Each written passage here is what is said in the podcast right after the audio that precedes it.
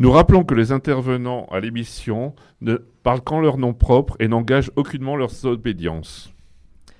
Ça va rock'n'roller ce soir. BP ou Lula, nous allons ouvrir le concert. Régisseur, faites péter la sono. Deux colonnes à la une. Les francs-maçons sur Radio Delta.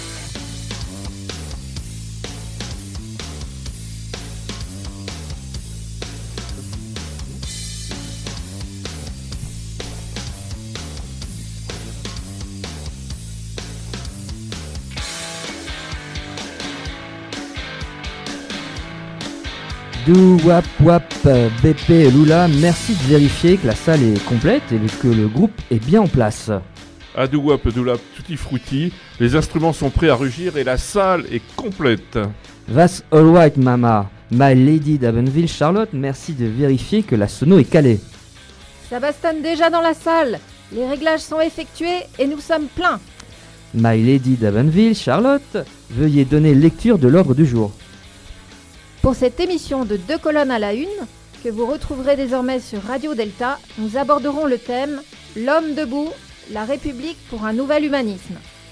Avec pour en parler notre invité, Gérard Contremoulin. Nous recevrons également quelques invités surprises, nos animateurs Reste, Frédéric Vincent et BP. Nous avons le plaisir d'accueillir une petite nouvelle, Charlotte. Et derrière les manettes, le magicien, l'unique Seb. Nous clôturerons les travaux avec no- notre orateur habituel, BP. 1, 2, 3, let's go, le concert de deux colonnes à la une peut commencer sous les auspices de Radio Delta. Bassiste, lancez le tempo. Comme cette émission sera placée sous le signe de l'universalité, ben, je pense que les berruriers noirs, salut à toi, il n'y avait pas mieux.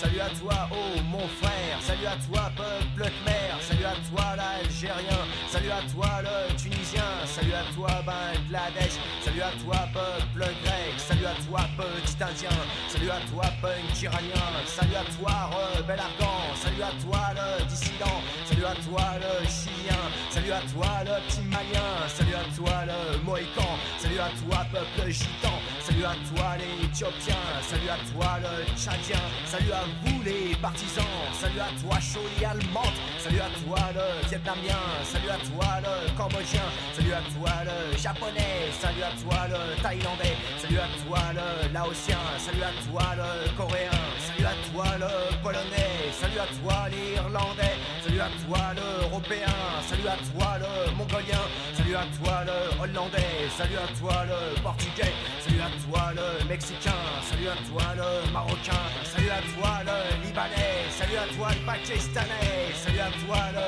philippin, salut à toi, le jamaïcain, salut à toi, le guyanais, salut à toi, le togolais, salut à toi, le guinéen, salut à toi, le guadeloupéen, salut à toi, le congolais, salut à toi, le sénégalais, salut à toi, l'afro-cubain, salut à toi, le portoricain, salut à toi, la Haute-Volta, salut à toi, le Nigeria, salut à toi, le Gaboni, salut à toi, le vieux ch'ti, salut à toi, Che Guevara, salut au comité de soldats, salut à tous les hommes libres, salut à tous les apatrides, salut à toi, la Vertaga, salut aussi à la Panda, salut à toi, le punk anarchiste, salut à toi, skin communiste, salut à toi, le Liberia, salut à toi, le Sri Lanka, salut à toi, le sandiniste, salut à toi, le légendiste, salut le mouvement des jeunes arabes, salut à toi, Guatemala, salut le PK du contingent, salut à toi, le Shotokan, salut à toi, peuple kanak, salut à toi, Tchécoslovaque,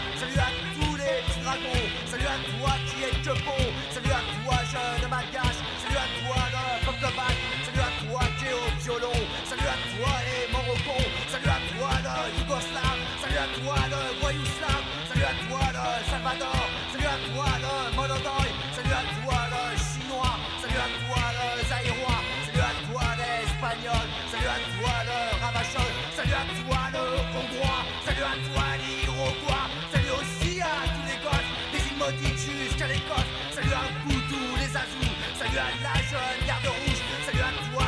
salut aux filles du Crésia, salut à toi rit, salut à Laurel et Hardy, salut à toi peuple nomade, salut à tous les Kamawats, salut à toutes les vertigoles, salut aussi à Yul Briner, salut à toi l'handicapé, salut jeunesse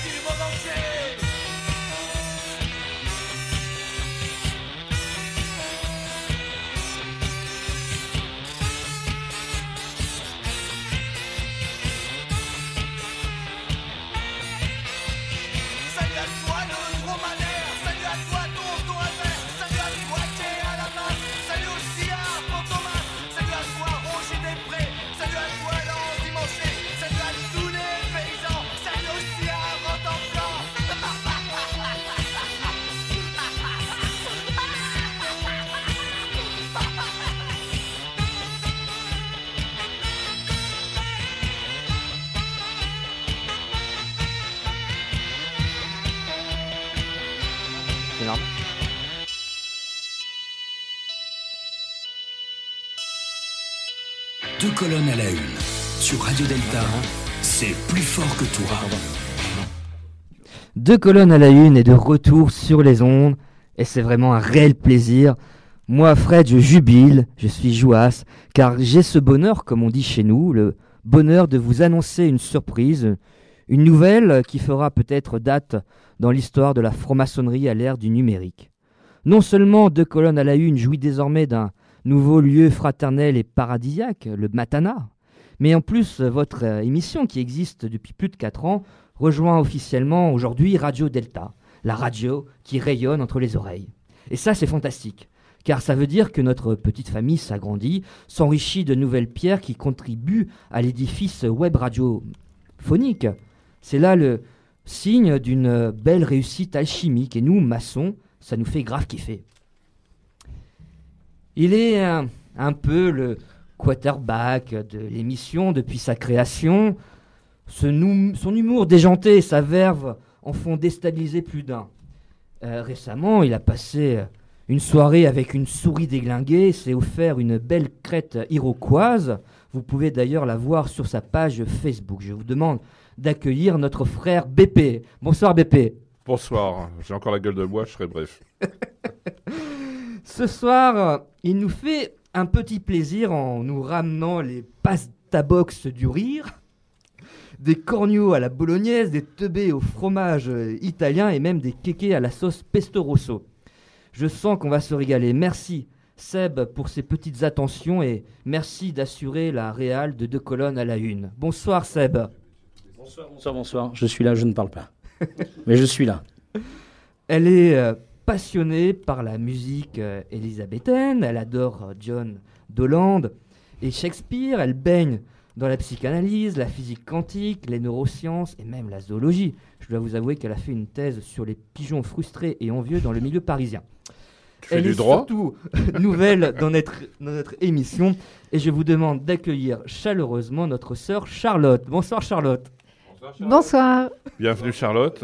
Mais tu fais du droit parce que les pigeons dans le milieu parisien, c'est un- une tête juridique ça. Bah oui, droit et psychanalyse, ça va très bien La ensemble. le droit, la psychanalyse, bon, tout est lié, et la franc-maçonnerie bien évidemment. Et la loi du père.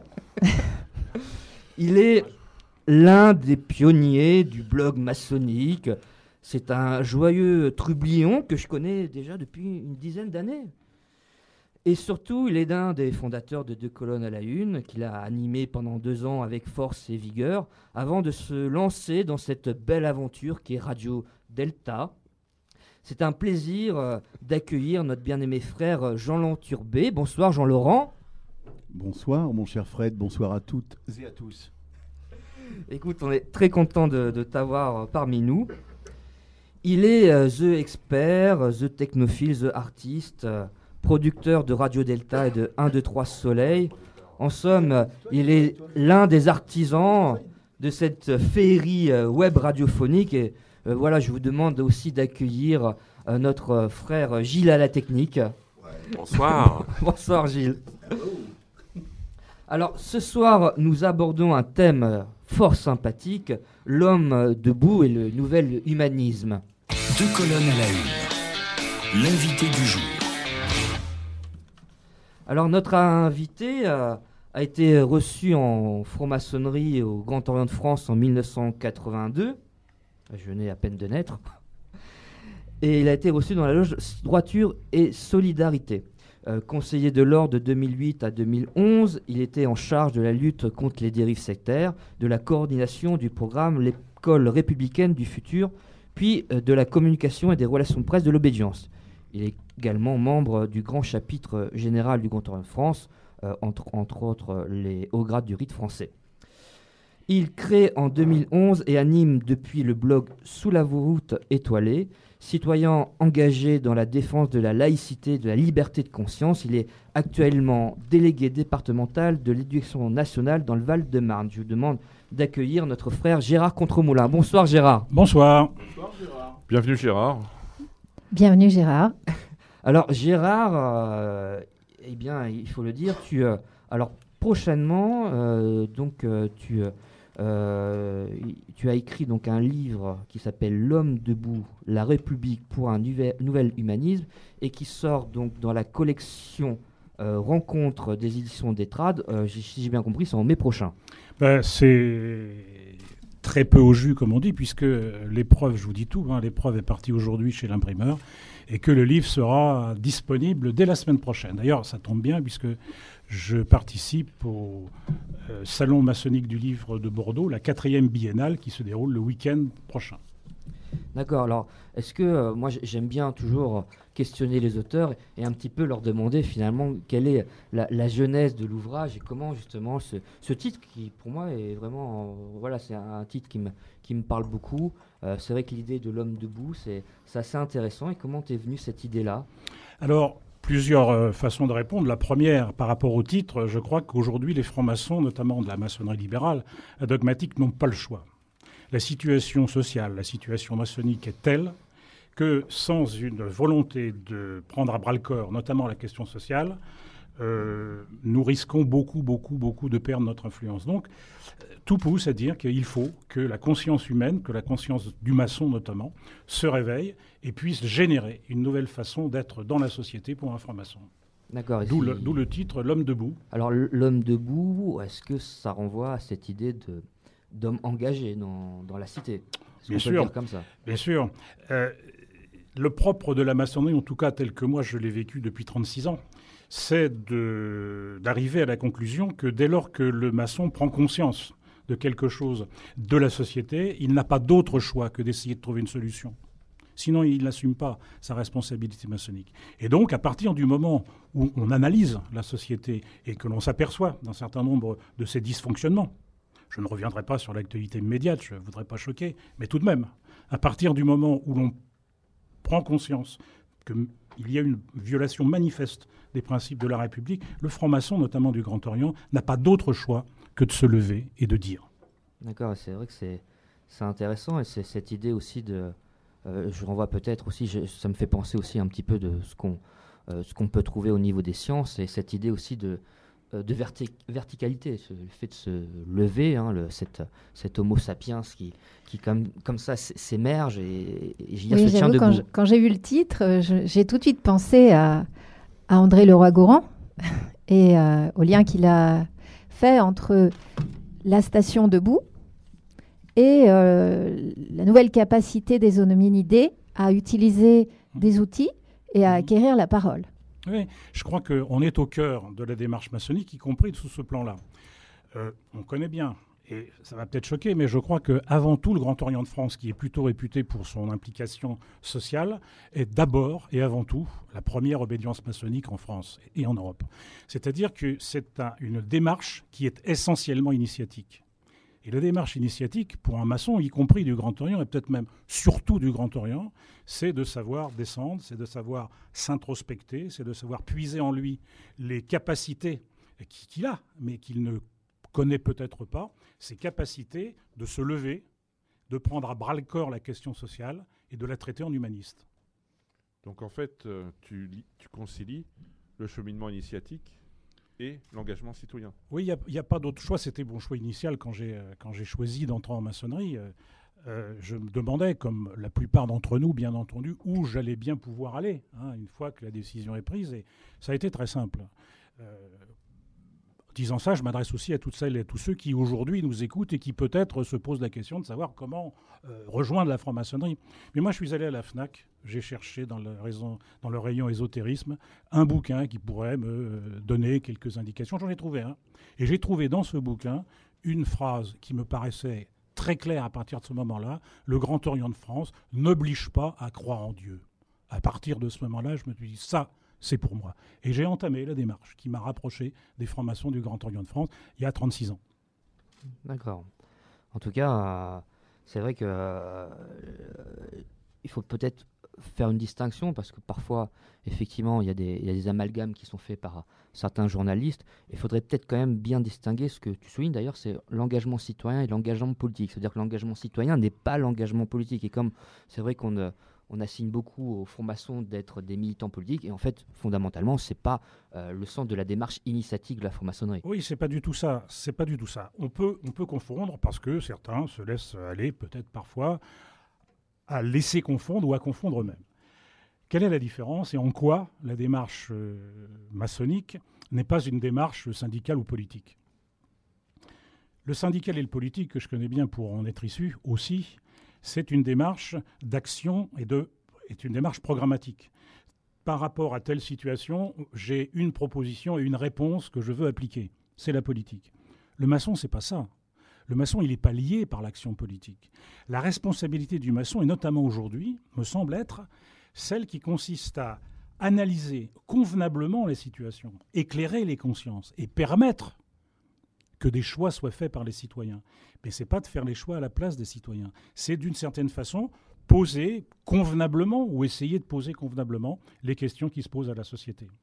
J'aime bien ce qui est dit parce que effectivement, on, a tendance à l'oublier, mais notre démarche maçonnique, c'est avant tout une démarche de connaissance. Mmh et avant d'être euh, ce qu'on peut euh, appliquer sur le plan personnel, c'est-à-dire une démarche militante ou autre, mais avant tout, je pense qu'effectivement, l'initiation maçonnique a cette, euh, je dirais, cette faculté de, de nous inciter à, mmh à, essayer de connaître, de comprendre notre monde, et dans ce cas-là, à agir, mais non, je dirais, en, en rapport avec une idéologie politique, mais plus par rapport à, à, nos, à, notre, à nos valeurs maçonniques. Parce que c'est ça dont il s'agit. Ça, c'est intéressant parce que ça amorce et ça fait le lien avec une description qu'on pourrait faire maintenant de la méthode maçonnique.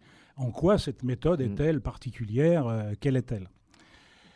J'ai parlé tout à l'heure de l'introspection, hein, de la capacité, voire la nécessité, pour le maçon de descendre en lui-même pour puiser un certain nombre de ressources qu'il peut avoir. Ce n'est pas la seule façon. Je crois que c'est important pour quelqu'un qui entre en maçonnerie de se laisser, euh, comment dire, euh, envahir par son environnement, qui est la loge. On peut en parler, c'est, pas, c'est dans tous les bouquins, ça sera même dans le mien. Donc vous voyez, on peut en parler, il n'y a pas de souci de secret, on pourra revenir là-dessus tout à l'heure, mais cette démarche-là, c'est celle qui consiste à prudemment et patiemment faire son apprentissage, se laisser envahir par ce qu'on reçoit dans la loge, réfléchir, et enfin devenir soi-même à partir de ce qu'on aura écouté, entendu, voir comment on fait pour travailler, comment on fait pour réfléchir, pour réfléchir en commun. La méthode maçonnique, elle est spécifique. C'est celle-là qu'on apprend, et une fois qu'on l'a apprise, alors là, on peut commencer à travailler. Et la particularité du Grand Orient, à la différence peut-être d'autres obédiences, c'est que les maçons du Grand Orient euh, conçoivent l'apprentissage de cette méthode comme, un, comme une dialectique je ne peux pas apprendre moi-même si je ne travaille pas en même temps dans la société. C'est ce qui fait la grosse différence avec d'autres obédiences. En tout cas, moi, c'est celle que j'ai pratiquée comme méthode et c'est celle qui m'a permis d'être, je crois, peut-être, un, franc-maçon aujourd'hui. Mm. Cela étant, euh, moi qui étais initié à la GLNF et que j'ai quitté, euh, il y a une phrase qui nous a fait exploser, qui a précipité la, la crise qu'on a connue, c'est que je ne suis pas un godillot de Sarkozy. Et pourtant, je suis un élu, hein, mais je, je, ne suis jamais entré en maçonnerie pour faire de la politique. Je, me garderais bien de commenter euh, telle ou telle attitude d'un grand maître, euh, fut-il d'une autre obédience que le Grand Orient. Néanmoins, telle n'était pas notre surprise de voir la publication d'une lettre émanant d'un grand maître à un président de la République euh, en campagne pour comment dire, tracer quelques perspectives de travail en commun. J'avoue que là, on a été pour le moins surpris, mais bon, c'est la responsabilité de celui qui l'a signé cette lettre. D'ailleurs, peut-être qu'il est un peu responsable de ce qui a suivi. bon, on ne va pas non plus revenir sur le passé. Néanmoins, je crois que c'est important. Le maçon n'a pas à s'engager dans la politique. Il a par contre à poser les questions qui conduisent à la politique. Ce n'est pas la même chose. Effectivement, je pense que c'est voilà, une distinction qui est, qui est importante de, de souligner. Euh, en tout cas, le, le maçon, voilà, il, s'engage parce qu'il ne se contente pas finalement de, de parler ou, d'écrire, mais mmh. que justement, il a besoin aussi d'accomplir quelque chose par rapport, euh, je dirais, par rapport à une valeur, par rapport à des, à des convictions qui ne sont pas politiques, mais euh, je dirais, que je qualifie plus de philosophiques. je pense que c'est peut-être plus le terme approprié. Bien sûr, je, je crois que peut-être que ça nous permet là tout de suite de faire la différence, une différence importante que j'estime fondamentale entre valeur et principe on parle des valeurs de la République. Mais si la République n'avait que des valeurs, comme toutes les valeurs se dévalorisent, euh, où irions-nous? Mm. Or, c'est pas ça. La République se définit par des repose sur des principes. Un principe, on l'applique ou on ne l'applique pas. Mais c'est pas euh, un peu ceci, un peu cela. Non, il est ou il n'est pas. Et donc, au rang de ces principes, il y a ceux qui permettent aux citoyens, et aux citoyennes bien entendu, de vivre ensemble. L'un de ces principes importants, c'est la, la laïcité exprimée, bien que le mot ne soit jamais prononcé dans le texte de loi, par la loi du 9 décembre 1905. Elle est essentielle. Elle définit nos rapports entre tous, quelle que soit la croyance, quelle que soit l'opinion, quelle que soit l'orientation, y compris le fait de ne pas en avoir. Parce que très souvent, quand on parle du dialogue interreligieux, on parle de tout, sauf de ceux qui n'ont pas de conviction religieuse. C'est leur droit, c'est même euh, le devoir de la République de les défendre. Et donc, chaque fois qu'on parle du dialogue interreligieux, bah, on se trompe de sujet ou on oriente la République vers quelque chose qui n'est pas elle-même. Hmm, tout à fait. effectivement, il y a cette distinction qu'il faut euh, bien avoir en tête. Euh, quand je pense à donc, le titre de, euh, de ton livre, L'homme debout, ça me fait aussi penser donc, à, soit l'homme. à l'homme révolté de, Camus ou, cet homme aussi engagé qu'on trouve chez, chez Sartre. Est-ce que tu as, mhm. tu as puisé dans ces, dans des sources bibliographiques? Est-ce que tu t'es euh, vraiment, euh, je dirais, euh, est-ce que tu étais, tu t'étais mis dans cette continuité philosophique pour, pour penser aussi, le, je dirais, le, Grand Orient de France aujourd'hui au XXIe siècle? Alors le moment est, peut-être venu par ta question de revenir à la façon, à la jeunesse du bouquin. Hein. J'ai lu à un moment donné, quand j'étais conseiller de l'ordre, un certain nombre de blogs, puisque je m'occupais de la communication. Vous savez, les blogs, ces petites choses qui sont l'initiative de quelques-uns, qui se laissent aller à écrire un certain nombre de choses. Et je suis tombé sur deux blogs. Un blog, Jiri Pragman, mmh, donc un Belge, et un autre blog, je pense que tu as cité tout à l'heure un petit peu le, celui qui l'a créé, Jean-Laurent. Le troublion euh, du blog maçonnique. Et donc, euh, je me suis intéressé à cette façon qu'ils avaient de parler de maçonnerie. Et ça m'a prodigieusement intéressé. Je raconte une anecdote. J'étais chargé notamment d'organiser les manifestations du 1er mai pour le Grand Orient de France. Vous savez que le 1er mai, les maçons invitent euh, les autres, les frères et les sœurs, à venir participer à un hommage rendu euh, aux martyrs de la commune. Et donc, j'étais chargé d'organiser un peu cette chose-là et je cherchais des textes. Et je regarde sur les blogs. Et je tombe sur le blog de Jiri Pragman et je trouve un texte remarquable dont j'avais besoin. Donc je lui mets un mot, je lui écoute, là j'ai trouvé un texte intéressant, est-ce que tu m'autorises à le reproduire? Il me fait, bah, d'autant plus que c'est un texte du Géo. Donc je l'ai remercié, j'ai utilisé le texte, puis je me suis dit, ben, alors là, il y a quelque chose, il y a un lien qui existe entre les maçons, c'est un outil. Puis après, j'ai découvert le blog de Turbet avec intérêt, d'abord. Puis après, je me suis dit, mais il parle surtout de la maçonnerie spiritualiste, il parle surtout d'une maçonnerie qui n'est pas celle que je connais. C'est son droit, et c'est tout l'intérêt de son blog. Mais je me suis dit, il y a donc une place pour le mien. Et à partir de là, j'ai créé, d'ailleurs avec euh, sur les conseils d'un ancien grand maître du Grand Orient, Pierre Lambiqui, pour ne pas le citer, j'ai créé ce blog. Et je me suis attaché, non pas à en faire un blog officiel, c'était pas possible, hein, mais d'en faire le blog d'un maçon euh, qui voyait la maçonnerie, qui commentait la maçonnerie de la rue Cadet. Et donc, à partir de cela, j'ai commencé à faire un certain nombre de choses. Puis, j'ai écrit des textes. Je me suis aperçu que c'était utile de faire des rubriques. Et puis, et puis, et puis, et puis, et puis, à un moment donné, je me suis retrouvé avec euh, un nombre quand même colossal d'articles. Et puis est venue l'idée Euh, c'est d'ailleurs une idée qui est née chez Emmanuel Pirat, mais aussi chez celle qui m'a aidé à faire ce bouquin, qui est Catherine Picard, et donc de faire un, recensement, un classement des textes, une, réécriture aussi parfois, et donc essayer de retrouver une espèce de logique en toutes ces années de travail maçonnique, une certaine logique qui a abouti à cet homme debout. Parce que finalement, euh, comme je commentais à la fois l'actualité euh, maçonnique euh, de mon obédience, mais aussi des autres, je me suis dit qu'il y avait là une espèce de, de, fil, de fil rouge de la pensée et de l'action maçonnique qui pouvait se traduire de cette façon. C'est comme ça que le bouquin est né. Je vais demander à notre frère Maître des Harmonies de nous annoncer le prochain morceau musical. Alors ce soir, nous, sommes plutôt dans une ambiance peace and love. Euh, heureux de retrouver les micros. Donc on va écouter, alors c'est le dernier album de Jimi Hendrix qui est fait d'inédit. On va écouter Woodstock de Jimi Hendrix.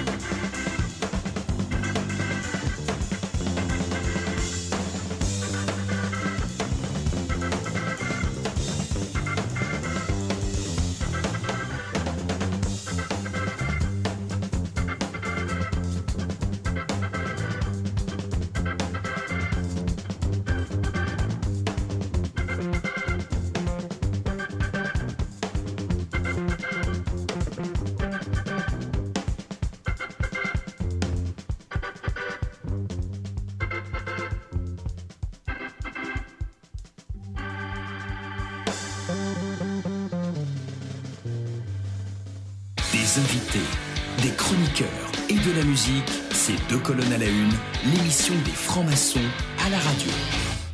Eh bien, c'est un réel plaisir de retrouver notre frère correspondant Iram Gergaud de Clermont-Ferrand et je vais tout de suite lui laisser la parole. Bonsoir mes bien chers frères et bien chères sœurs. À quoi peuvent donc bien nous servir les symboles en maçonnerie? Bon, tout un chacun euh, sait très bien que c'est une dimension importante dans nos pratiques, mais bien évidemment, on sait aussi que les symboles nous environnent de partout, dans la société, dans les croyances, dans les religions, dans la publicité, bien évidemment, qui en a fait une large paillasse pour ces pratiques.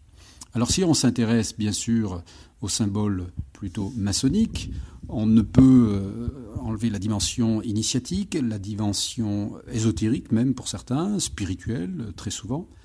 Il est évident que le profane notamment, mais également le frère ou la sœur euh, qui cumulera des années de pratique, peuvent retrouver à tout instant les dimensions de rituel et les dimensions de groupe qui seront euh, si importantes dans nos tenues et dans nos obédiences, dans nos loges et, dans nos groupes de travail.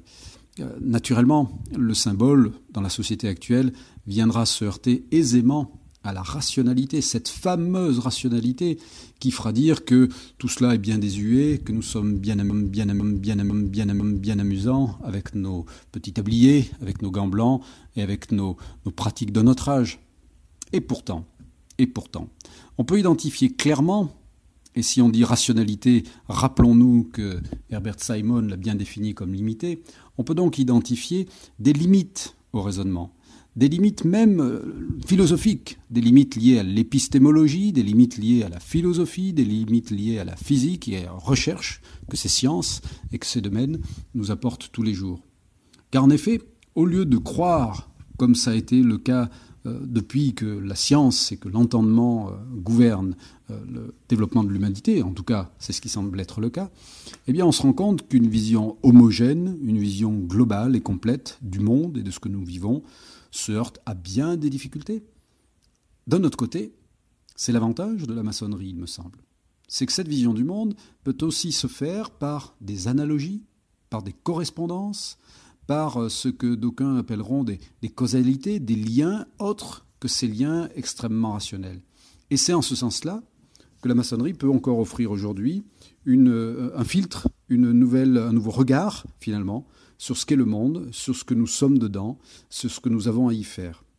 Le symbole, on le voit bien, à force de pratique, et non pas avec le manuel qui serait livré tout près et que plus d'un chercherait dans différentes lectures et dans euh, le petit franc-maçon pour les nuls, même si d'ailleurs euh, un clin d'œil à, cet excellent ouvrage, car l'agir rituel et le compris spéculatif ne peuvent se, se développer que par la présence, la participation en tenue, participation active, mais subtilement active. Finalement, le praticien et puis le chercheur du symbole, que peut être tout franc-maçon, est également quelqu'un qui, euh, comme le, compositeur lorsqu'il apprend la musique, comme le sportif quand il apprend son geste complexe, ou comme tout autre, vient finalement euh, euh, chercher du matériau, déconstruire ce qu'il savait, pour reconstruire un nouveau savoir. Cette notion est, particulièrement intéressante comme le dit Jean-Pierre Braque, si je ne me trompe, de déconstruction euh, puis reconstruction. Elle est particulièrement intéressante, effectivement, pour voir dans le symbole un outil majeur de la pratique maçonnique, et qui pourrait être un outil majeur de l'apprentissage et de l'éducation, d'une manière générale, si nous ne l'avions pas oublié, nous qui sommes devenus euh, des fils de Descartes et des fils des Lumières, et des filles, naturellement, mais en oubliant effectivement cette autre part de nous-mêmes, j'ai dit. Avec deux colonnes à la une, on ne résiste pas à l'appel des symboles. Eh bien, nous sommes de retour sur deux colonnes à la une avec euh, notre frère Gérard Contremoulin, euh, venu présenter son ouvrage L'homme debout. Et euh, on était donc en, pleine discussion hein, sur cette. on parlait de, l'homme engagé, on parlait aussi on parlait de, de cette démarche maçonnique quand même, je ne veux pas radoter, mais c'est vrai que hum, j'aime bien insister sur l'idée d'introspection. C'est à l'heure actuelle, je veux dire, dans, dans notre société, c'est pas c'est pas quelque chose qui est si évident que ça. Euh, parce que finalement, le, je trouve que le- l'école euh, républicaine, avec tous les avantages qu'elle peut avoir, ne, ne permet pas toujours ce, ce- travail spécifique et l'introspection. Parce que on parlait tout, tout à l'heure de la méthode maçonnique, et je pense que la méthode maçonnique a quelque chose de très très particulier qui nous permet justement de, de rentrer en nous-mêmes et d'essayer de- d'apprendre aussi déjà à, à nous comprendre, à savoir qui l'on est. Et cette question de l'identité, puisque j'ai l'impression quand même qu'aujourd'hui, cette question-là, la question de l'identité est aussi quelque chose qui est assez récurrente. Le fait de justement de chercher à, savoir qui l'on est, de savoir comment on se positionne par rapport à ces sociétés-là. Moi, je, le vois dans, on peut le voir dans, dans certaines professions. Je pense que Charlotte peut-être peut nous dire ça un petit mot. hein. Je pense que tu baignes un peu là-dedans. Oui, bah, comme, comme Fred ici, on est tous les deux confrontés au quotidien euh, par euh, euh, bah, des problématiques euh, qui, au fond, s'enracinent dans ce besoin de définir euh, ou même de, s'interroger simplement sur euh, notre identité, l'identité donc au sens plein, c'est-à-dire pour, pour Jung, en réalité, l'identité, ce n'est pas le moi, c'est le moi authentique ou le soi. Donc, savoir vraiment, finalement, quelle est notre vocation, quel est le sens de notre vie, qu'est-ce qu'on vient faire là, et euh, euh, donc que- quel est le sens de notre engagement dans la cité ou dans la société au sens plus large? Euh, c'est, je pense, un peu la question donc sous-jacente donc au livre de, Gérard.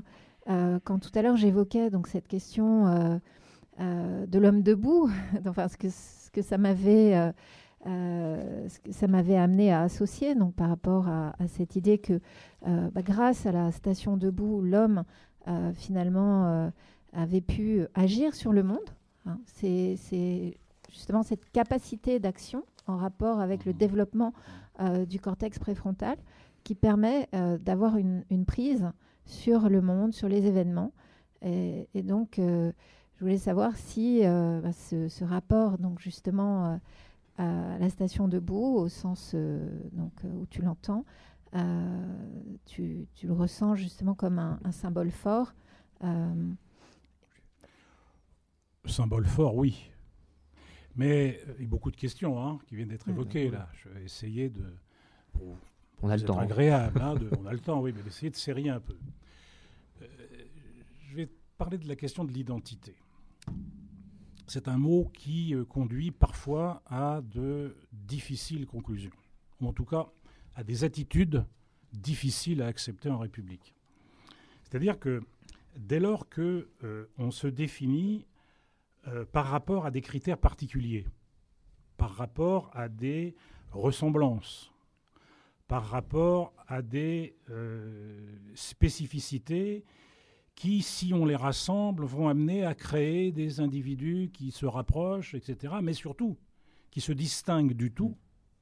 Là, on touche du doigt la vraie difficulté de l'identité. C'est ainsi qu'il existe, depuis euh, une cinquantaine d'années, et particulièrement depuis euh, 20 ans, une montée, une résurgence des processus identitaires qui constituent des groupes, qui s'attachent à démontrer que leur identité de groupe doit prévaloir sur l'identité transversale du citoyen, de la République.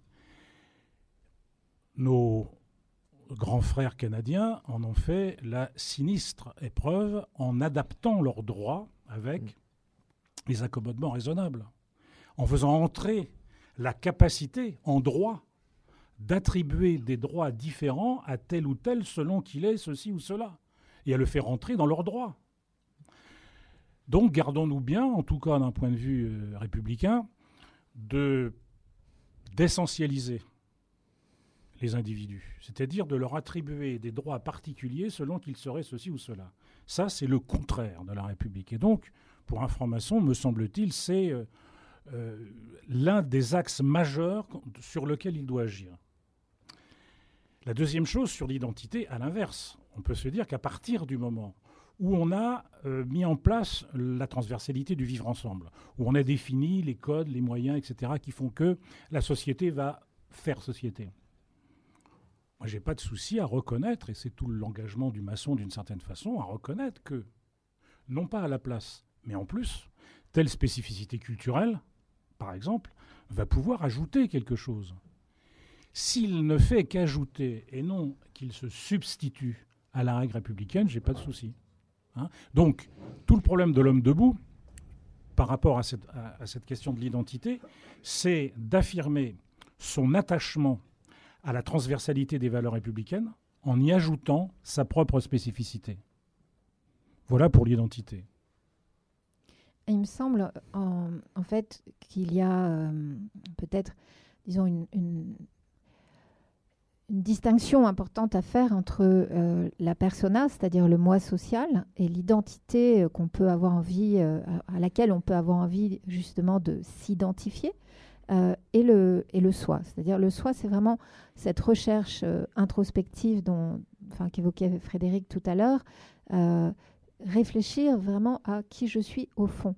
Euh, ce n'est pas une question évidente. ce n'est pas euh, à quel euh, groupe identitaire je vais m'identifier parce que bah, je vais me reconnaître dans certains aspects ou que ça va narcissiquement me faire du bien. Donc, il peut y avoir une, confusion en fait entre ce besoin de s'identifier, même à, des, euh, comment dire, à des engagements politiques qui peuvent être extrêmes d'ailleurs, hein, et, euh, et le, la construction euh, du moi qui serait mal établie, et donc ce faisant, construire un, moi idéal grandiose, mais qui n'a absolument rien à voir avec le soi. Hum. Charlotte veut absolument m'emmener sur le terrain psychanalytique. bon, on va essayer de lui répondre. Vas-y, vas-y, je t'en prie. Moi, ce que tu me dis, Charlotte, ça me replonge dans une réflexion que j'ai eue il y a quelque temps grâce à un ancien grand maître du Grand Orient, Christophe Abbas, pour ne pas le citer, et qui développait ce qui se passe lorsqu'on intervient, qu'on maîtrise et qu'on essaie de modifier le fameux circuit de la récompense. Qu'est-ce qui fait que j'ai envie d'agir et de me sentir bien? C'est de retrouver satisfaction de mes neurones du circuit de la récompense. Et à partir de ce moment-là, je vais rechercher ce qui m'amène à être content.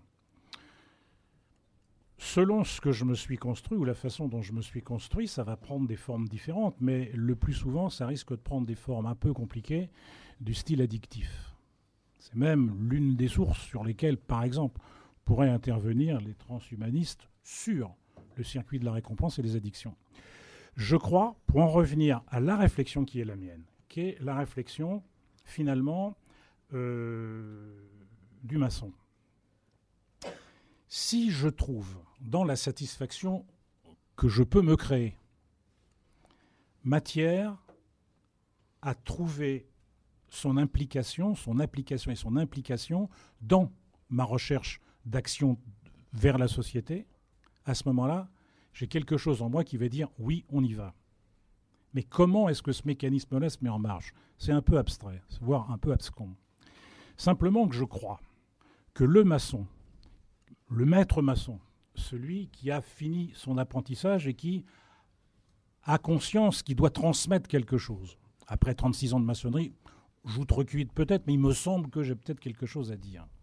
C'est qu'à partir du moment où le maître maçon prend conscience qu'il existe un problème dans la société, de facto, il contracte l'obligation de trouver une solution.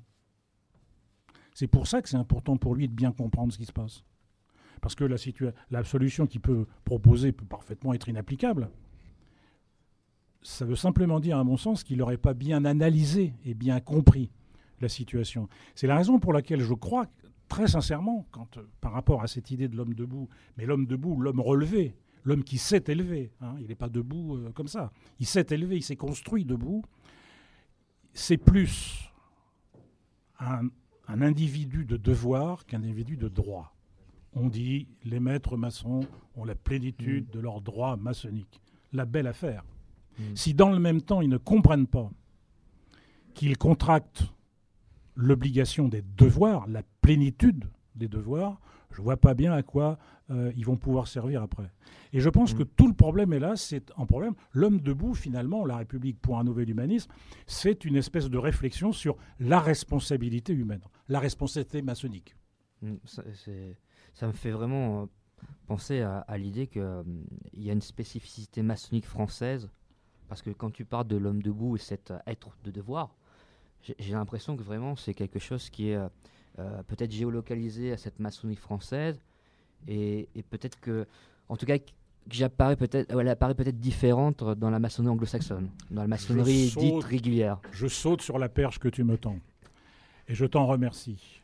Si la maçonnerie restait hexagonale, elle ne mériterait pas euh, d'être maçonnerie. C'est ce que je pense. C'est-à-dire que l'action internationale de la maçonnerie du Grand Orient de France, de cette maçonnerie que je connais bien, je connais surtout celle-ci, mais je parlerai notamment de l'autre sous l'angle international, il est indispensable, il est essentiel, mais il est surtout indispensable. Deux exemples. Je me suis intéressé au dossier international en euh, voyageant en, Afrique noire, en Afrique de l'Ouest, en Afrique noire. Euh, nous avions, le Grand Orient de France, mis en place euh, des efforts importants avec parfois des loges créées, etc., etc. Et puis, comme c'est une légère critique que je formule, nous ne savons pas très exactement poursuivre ce que nous avons commencé tout le temps dans le domaine international. Il se trouve que nous avons régressé dans ces pays. Qu'est-ce qui s'est passé? La nature ayant horreur du vide, les chefs d'État sont devenus les grands maîtres des obédiences créées. Ça, ce n'est pas le modèle du Grand Orient de France, c'est le modèle anglo-saxon. C'est le modèle de la Grande Loge nationale française. Comment défendre des valeurs d'émancipation, de liberté absolue de conscience, d'exercice du libre arbitre en maçonnerie lorsque le grand maître de l'obédience est le chef d'État? Et quand on sait comment fonctionne les chefs d'État de cette région du monde, on peut être très inquiet. C'est la raison pour laquelle je pense indispensable que nous entamions une véritable implication, c'est-à-dire suivi avec des moyens, vers euh, cette, cette, partie du monde avec les principes, et pas simplement les valeurs, hein, parce que j'ai dit tout à l'heure, avec les principes qui sont les nôtres. Et j'observe d'ailleurs que nous ne sommes pas les seuls à penser de cette façon-là. Non, tout à fait. Quoi. Euh, moi, ça me... effectivement, on plonge en plein cœur cette question de l'engagement. Ça me fait aussi penser à ce que disait Sartre si on ne donne pas sa vie pour quelque chose, on la donne pour rien. On est surtout responsable des choses qu'on n'essaye pas d'éviter. Hein. Et ça, ça c'est important. C'est même le, centre de l'engagement, euh, à mon avis, du maçon. je pense qu'au regard de, de, ce qui se passe actuellement, euh, sans parler forcément du, terrorisme, on a d'autres euh, fléaux qui, euh, qui viennent envahir notre pays. Je mm. pense notamment à l'addiction. on parlait un peu de l'addiction tout à l'heure, mais euh, voilà ce que, ce que provoque aujourd'hui le, trafic de stupéfiants. C'est d'ailleurs ce qui est quand même assez lié au problème du terrorisme actuel. Hein. généralement, les, les, euh, les, gens qui basculent vers le terrorisme, c'est les gens qui sont quand même souvent liés au, trafic de stupéfiants. Et c'est quand même incroyable de voir que actuellement, je crois que le marché de la drogue, c'est le quatrième marché économique au monde. Je crois que c'est plus de de 600 milliards de dollars euh, par an. Euh, voilà, c'est quelque chose qui, à mon sens, quelque chose qui reste tabou quand même euh, au niveau de, des questions, dirais des questions d'actualité. C'est quelque chose qu'on qu'on n'aborde pas forcément de front, comme la question des dérives sectaires. Voilà, il y a des, sujets qui, qui ne sont pas relayés par les, par les journalistes forcément. Alors peut-être qu'on pourrait, à, à ce moment-là, essayer de se trouver une règle ou un principe en question là. Et si on se disait par exemple que, lorsque l'on est devant une situation, le choix qui est à nous, c'est de toujours choisir la protection des droits de l'homme, toujours choisir le développement de l'homme, la femme bien entendu, on s'est bien compris. C'est-à-dire qu'à un moment donné, quel que soit le sujet qui est traité, celui des addictions, celui des sectes, celui euh, du terrorisme, etc., etc., une espèce de règle qui devrait nous conduire, c'est celle toujours respecter les droits de l'homme. Est-ce que alors à l'échelon international, à l'échelon diplomatique, je, vois bien la difficulté de l'énoncé de ma règle. Eh bien, tant pis. C'est en ce sens où le fait de ne pas s'impliquer dans l'action politique, ben, d'analyser la situation politique nous permet, et donc nous devons, si nous concevons cette liberté, nous devons aller jusqu'au bout. C'est-à-dire que nous devons dire que là, on mord le trait par rapport au respect des droits de l'homme. Très très bien dit. Je vais laisser la parole à, à notre frère euh, maître des harmonies qui va nous, nous présenter le, prochain morceau musical. Ben, on va faire un petit voyage dans l'exotisme et dans le monde, sachant que peut-être que le monde n'a pas la même conception des droits de l'homme que la France, voire que l'Europe. Donc c'est euh, Holly Cook, Hurry Up. Vous souhaitez communiquer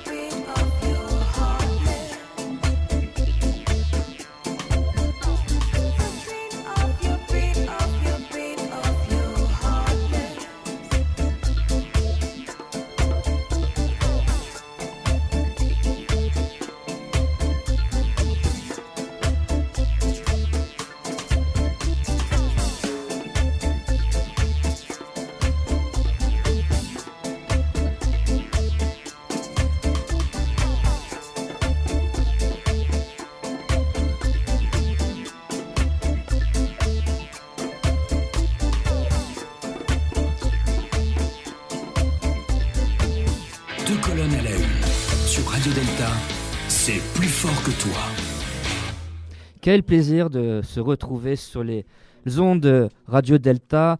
Euh, on est toujours en, pleine discussion et bon là j'avais envie de demander à notre invité Gérard Contremoulin euh, quel état des lieux on pouvait euh, faire aujourd'hui du, Grand Orient de France. On est en 2018. Euh, au regard des effectifs, du nombre des loges, qu'est-ce qu'on peut en dire Je vais, dire, je vais peut-être pas beaucoup vous surprendre. Le Grand Orient de France est en bonne vie, en bon état. C'est une obédience qui vit, qui se développe. Et puis, pourquoi? Pourquoi et surtout sur quoi je m'appuie pour dire tout ça hein? Simplement sur le fait que le Grand Orient est, depuis un certain nombre d'années, en progression en progression à la fois du nombre de frères et de sœurs, j'en reviendrai sur les, évidemment l'accroissement des effectifs dû aux décisions de 2010 et 2011 de d'accueillir les sœurs, mais aussi parce que je crois que nous, enfin, ce que nous constatons, c'est qu'il y a aussi un certain renouvellement et un certain rajeunissement des sœurs et des frères. Ça, je pense que c'est important. Aussi parce que le fait de souhaiter, de décider, d'intervenir dans la société, de, traiter plus ou moins, je souhaiterais que ce soit plus d'ailleurs, la question sociale, je dis bien sociale et pas sociétale. Sociétale, c'est un mot euh, un peu pratique mmh. pour pas dire autre chose? Non, je dis concrètement, le Grand Orient traite de la question sociale par intermédiaire de ces questions à l'étude, etc. Et donc, bah, ça a plutôt tendance à intéresser. Alors, je reviens en deux mots sur la décision de 2010-2011 qui était celle, finalement, de décider euh, de recevoir des, femmes et d'affilier des sœurs.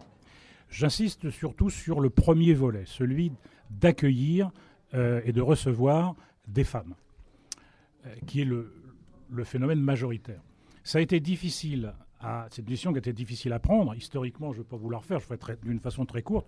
Le premier à avoir déposé un vœu visant à, la réception des femmes, c'est Frédéric Desmond en 1869.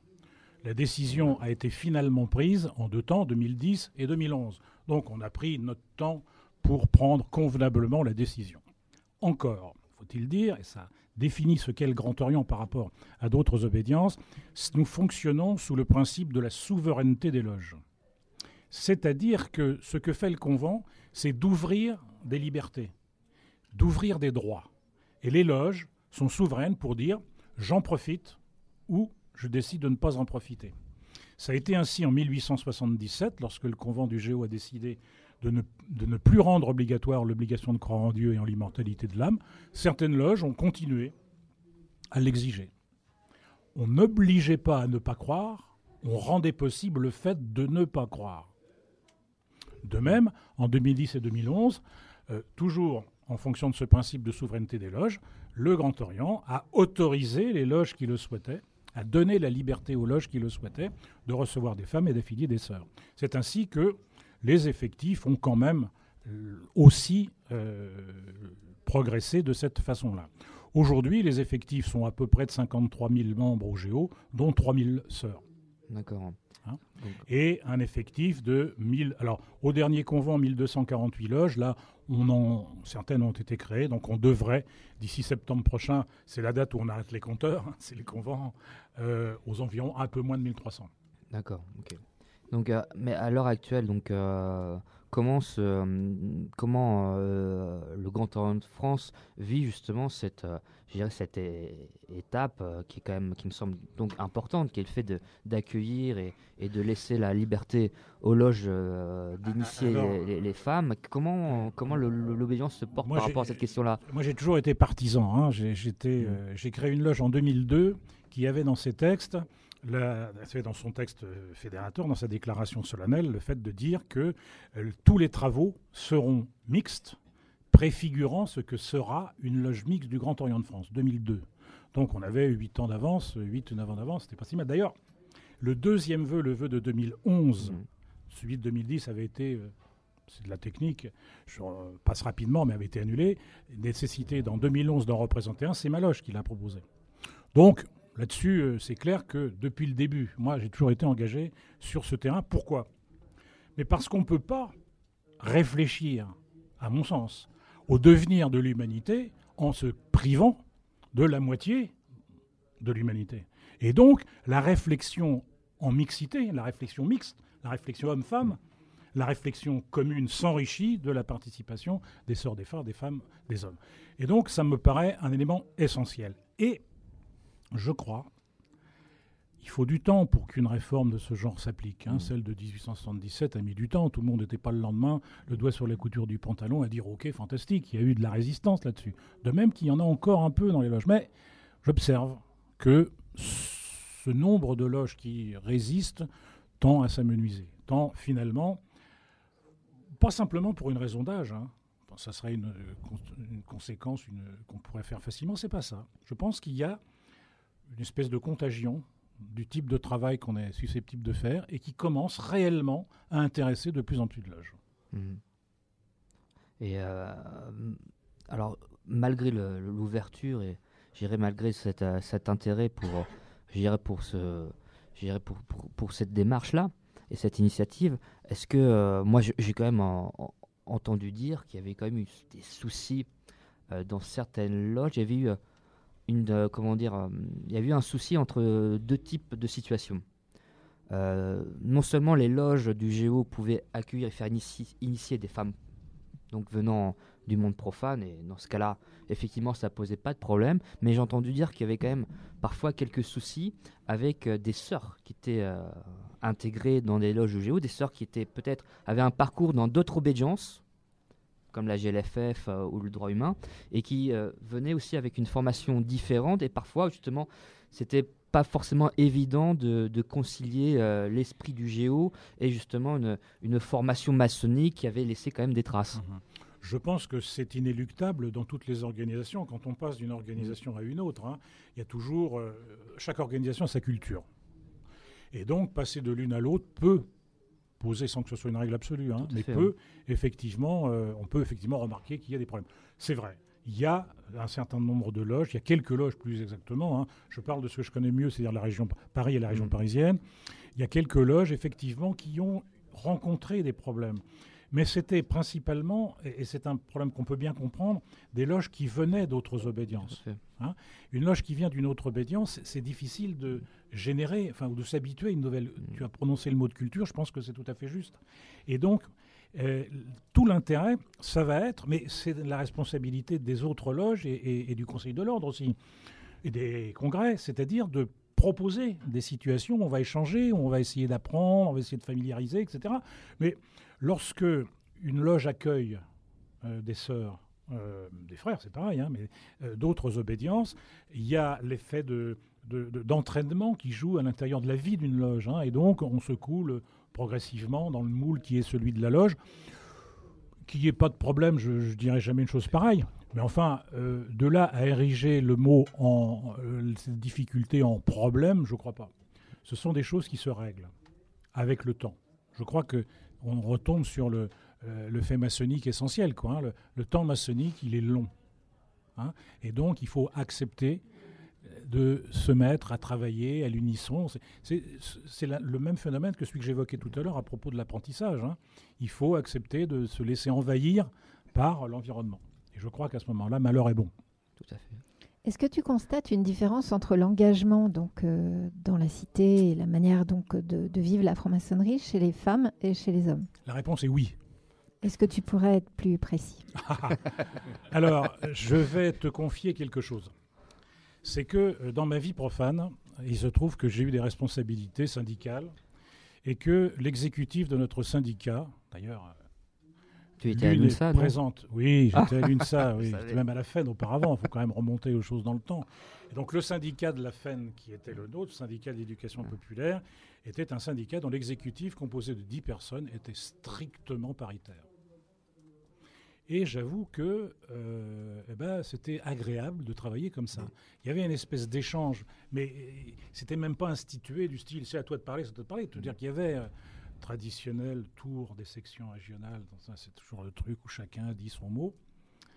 Et euh, alors là, il y avait des différences, évi- évidemment, mais au niveau de l'exécutif, c'est-à-dire au niveau des 10 dont je parlais tout à l'heure, il y avait véritablement un- un- une discussion d'ordre général, on commençait toujours comme ça, avec de l'intérêt et il n'y avait pas de différence entre est-ce que c'est une nana, est-ce que c'est un mec. Il y, avait, il y avait des responsables syndicaux qui assumaient leurs responsabilités, leur mandat, et qui travaillaient comme ça. Donc il n'y avait pas de différence. Par contre, si je veux essayer de disséquer, eh ben, il y avait effectivement la, certaines propositions qui étaient plus sensibles, plus sensibles à l'action concrète, à l'engagement et à la gestion de cet engagement chez, j'allais dire les sœurs, c'est pas le cas, c'était les femmes, les camarades femmes, que chez les hommes. Ça, c'est vrai. Est-ce que on constate la même chose en maçonnerie? Je ne sais pas. Ce que je sais, c'est que dans mes loges, maintenant, puisque j'en ai, fondé une en 2002, puis un- une autre en 2015, elles sont aujourd'hui toutes les deux mixtes, et le travail qui se fait est un véritable travail maçonnique sans, sans distinction. Quoi. Un, un humain, c'est un être humain, hein, qu'il soit un homme ou une femme. La- la- le travail que je décrivais tout à l'heure, il se fait de la même façon. Euh, Peut-être maintenant que quand on est second surveillant, c'est-à-dire quand on a la responsabilité de l'instruction des apprentis, ou, ou, ou premier, quand l'instruction des compagnons, c'est-à-dire où là, il y a la nécessité de bien comprendre comment ça fonctionne et de tout faire pour faire en sorte que apprentis et compagnons se mettent dans la discipline, dans la situation d'apprendre. Là, je ne sais pas, peut-être. Bah, je pense que Frédéric là pourra peut-être répondre parce qu'il m'a confié euh, qu'il avait constaté une différence entre les hommes et les femmes dans leur implication euh, dans le rapport. euh, euh, Qu'est-ce que j'ai dit encore J'ai rien dit, moi. Je suis innocent. ne m'accusez pas, voyons. Non, mais ça m'intéresse de En t'entendre tant que spécialiste du corps, peut-être que tu peux nous dire quelque chose. Quand même, les hommes et les femmes n'ont pas le même corps. Ah oui, non, mais Oh, effectivement, J'ai bien fait de venir. Effectivement, tu fais certainement référence, euh, je dirais, au, au fait que j'ai une, une, une fille, euh, ça fait, elle a déjà 18 mois, et elle s'appelle Moira. Et, euh, Et tu dors convenablement la nuit. Ça a été compliqué les, les premiers mois, parce que bon, la, la maman a eu, eu des difficultés, etc. Et que c'était compliqué en tant que papa, de, euh, justement, de materner. De materner un, bébé. Et qu'effectivement, qu'à à un moment donné, euh, c'est compliqué, je dirais, d'offrir le sein maternel en tant qu'homme. Et qu'effectivement, quand on a un enfant qui, qui réclame quelque chose de, spécifique, on rentre euh, effectivement, on, se rend compte en, compte- en tant qu'homme, biologiquement fait, on est limité. J'ai essayé de donner le téton, j'ai essayé de faire comme les, les pygmées Aka, euh, parce que c'est ce qui se fait dans certaines tribus africaines où euh, quand les, les femmes vont chasser, puisque ce qui, ce qui arrive, il y a les hommes qui donnent euh, le, le- leur téton au bébé pour les calmer justement en attendant que la mère rentre. Je trouve ça- c'est intéressant. Écoute, je ne sais pas ce que je peux répondre là. hein. Il y a sûrement une différence. alors, je, je vais, je vais passer très vite sur l'aspect physique, l'aspect corporel des choses, parce que là, on n'apprendra pas grand-chose à grand monde. Mais ça me permet d'arriver, de chasser un argument que j'ai trop entendu et que je trouve particulièrement déplacé en maçonnerie. C'est ce qui consiste pour certains à dire je ne pourrai jamais travailler avec des sœurs parce qu'elles auront toujours le souci euh, de, euh, de, de- Oui, de, euh, d'attirance, de problèmes sexuels, de... Ouais, faut arrêter voilà, ça. ça, c'est vrai. Et Parce alors, que, et dans la euh, vie de tous les moi, jours, je sais qu'à la Grande Loge de France, j'ai souvent été dragué par des frères. Franchement, Non, mais- c'est- alors faut arrêter. hein. Parce que peu, euh, euh, les problèmes de séduction, euh, C'est on un, peu le un peu fondement du voile aussi. hein. C'est pour pas que nous soyons séduits, nous, les hommes. Non, quand je, Euh. quand je dis ça, je veux surtout insister sur une chose. C'est que ce type d'argumentation est en train de nous faire revenir à l'essentialisation dont je parlais tout à l'heure. On ne serait capable de ne réfléchir et d'agir qu'en fonction de l'identité, par exemple, sexuelle. Mm. Mais c'est une absurdité. Et donc cette affaire-là elle doit être dite, redite, rabâchée. Que une obédience, que des obédiences choisissent de travailler en monogenre. Grande Loge de France, Grande Loge féminine de France, Grande Loge nationale française, etc. etc. C'est leur responsabilité. Mais surtout, qu'elles ne s'autorisent pas, de fait, à porter un jugement sur celles des obédiences qui, eux, qui, elles, ont fait le choix de travailler en mixité. Ça, je pense que ce serait déplacé. Tout simplement parce qu'ils ne sauraient pas de quoi ils parlent. Mm, Tout à fait, quoi. Et ça me, ça me fait penser qu'il faut que je, je passe la parole à notre frère à Maître des Harmonies, qui va nous présenter euh, le prochain morceau musical. Moi, j'avais une question, mais je la poserai après. Donc, euh, bah, écoutez, ce matin, je pensais que ça allait être une matinée pourrie, mais Gérard, tu illumines ma soirée. Donc, euh, on va comme écouter Brett Anderson, One Lazy Morning. Vous écoutez Deux colonnes à la une sur Radio Delta. L'émission revient dans quelques instants. Alors, ne bougez pas.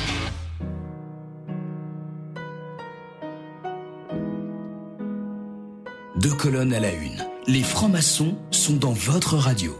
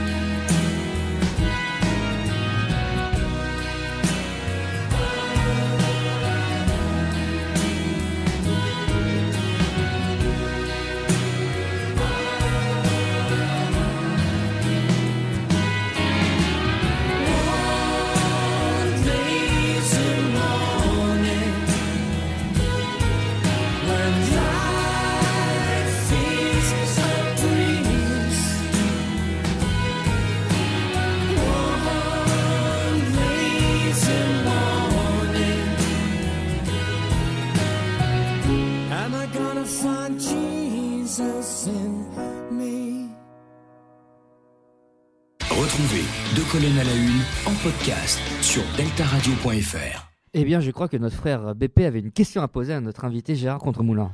Oui, aujourd'hui, on constate un désengagement des, des jeunes, notamment par rapport à la politique, des personnes. Euh, L'abstention est énorme aux à toutes les élections, quelles qu'elles soient. Mais est-ce que justement la franc-maçonnerie n'en bénéficie pas parce que justement, comme tu le disais, le contrat social, il est peut-être rompu par les partis politiques, ou du moins ils n'ont plus une réponse adaptée, et que l'engagement citoyen, le trouve ailleurs, dans la, dans la franc-maçonnerie ou ailleurs. Alors ça, c'est, je pense, la question d'actualité.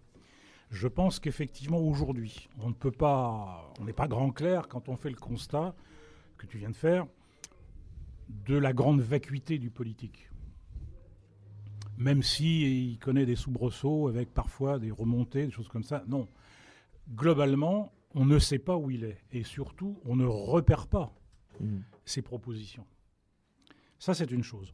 Quand dans le même temps, tous ceux et toutes celles qui ont envie d'en découdre avec euh, la République, avec le vivre ensemble, avec euh, euh, toutes ces valeurs qui font que on, on- on vit quand on a conscience de vivre comme ça, et on les voit bien, leur action s'intensifie, elles prennent des formes qui peuvent être le terrorisme, elles peuvent être des formes qui s'opposent à l'application de droits, par exemple euh, les manifestations de la manif pour tous, hein, etc.